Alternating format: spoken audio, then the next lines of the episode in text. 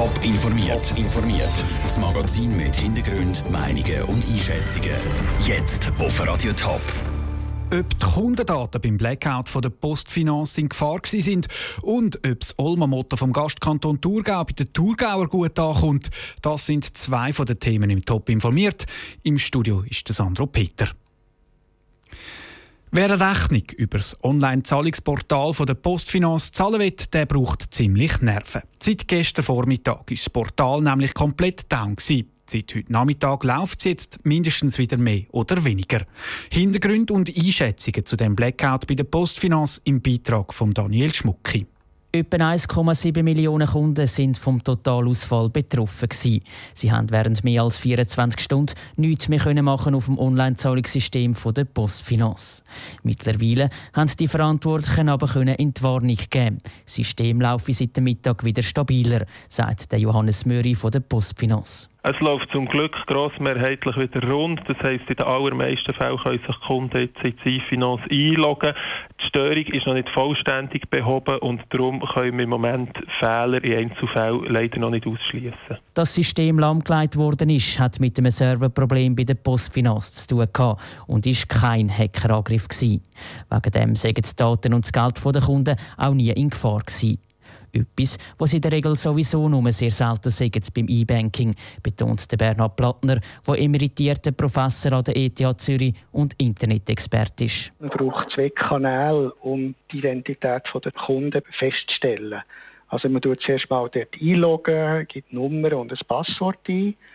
Und nachher muss man noch etwas Zweites haben, wo man sich damit kann authentisieren. Zum Beispiel ein SMS, das ihm geschickt wird. Wenn es beim E-Banking aber gleich mal ein Sicherheitsproblem geben sollte, dann sind laut dem Experten im Normalfall nicht die Banken die schuld, sondern die Kunden selber. Das nicht zuletzt dann, wenn sie sich mit einem Computer einloggen, wo ein Virus eingefangen hat. Das ist ein Beitrag von Daniel Schmucki. Die jüngste Panne bei der Postfinanz ist nicht die erste in diesem Ausmaß. Schon im letzten September hat ein technischer Defekt das Online-Zahlungssystem der Postfinanz lahmgelegt. Hoi miteinander, Fürstentum Liechtenstein. Menschen machen Zukunft, Kanton Aargau.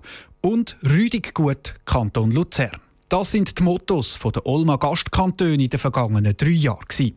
Das Jahr geht der Kanton Thurgau als Gastkanton an die Olma und das Motto heisst «Der Loi ist los». Michelle Porsche hat bei Thurgauer Persönlichkeiten nachgefragt, wie sie das Motto findet. «Der Loi ist los». Das ist mal etwas anderes als der klischeehafte Öpfel, findet der stellvertretende Leiter vom Plättli Zoo in Frauenfeld, der Christoph Wüst. Ihren Loi, Louis, ist das Maskottchen vom Thurgauer Auftritt an der Olma. Für mich ist der Loi eines meiner Lieblingstiere. Und ist halt etwas Schönes, es ist eine sehr imposante Erscheinung. Tut für mich auch etwas repräsentieren. Es heisst nicht umsonst, dass sie der König der Tierwelt. Es ist mal etwas anderes, findet auch der Stadtpräsident von Frauenfeld, der Ander Stockholm. Trotzdem könne er sich als Thurgauer gut damit identifizieren. Ich finde es äh, noch mutig, der Leute ist los. Also, das heisst, man ist aktiv, man geht auf die Leute zu, es ist so Bewegung drin. Überrascht vom Motto ist der Thurgauer Unternehmerhaus in Leutenegger. Es ist auf jeden Fall eine gute Strategie zum Auffallen. der Leute ist los. Ich gehe ja jedes Jahr an Dolma dass wir ein Wappen haben mit Leuten, das ist ganz klar. Und etwas Neues. Thurgau das ist ein guter Kanton und machen sie das sicher auch zum Auffallen. Der Kanton Thurgau verspricht verschiedene Überraschungen an der Ulma. Genaueres wird aber noch nicht verraten. Der Beitrag von Michel Porsche. Die Olma ist die grösste Schweizer Landwirtschaftsmesse und ist das Jahr zum 75. Mal. Der Kanton Thurgau ist zum fünften Mal als Gastkanton mit dabei.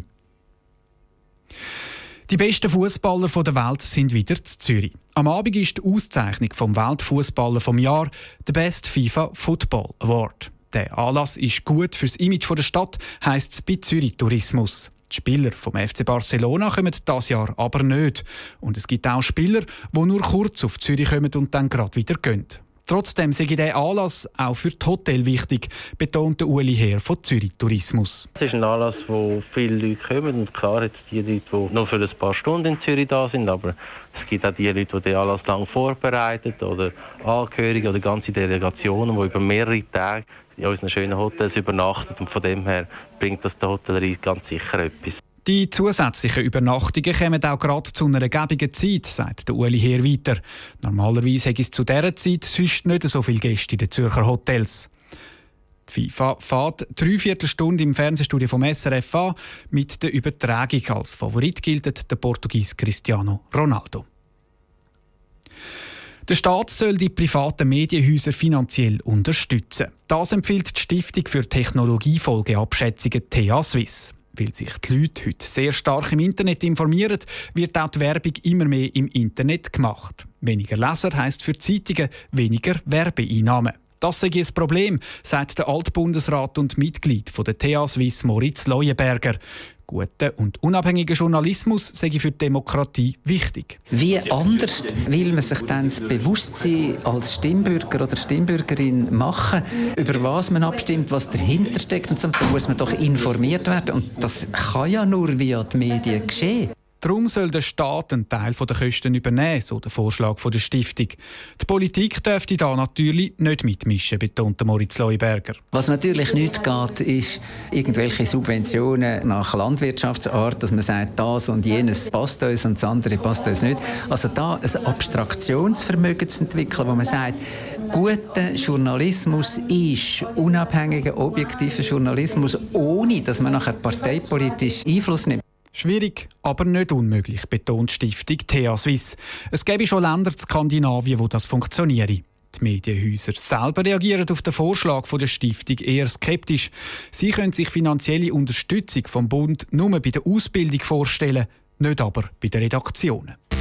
Top informiert, auch als Podcast. Mehr Informationen gibt es auf toponline.ch.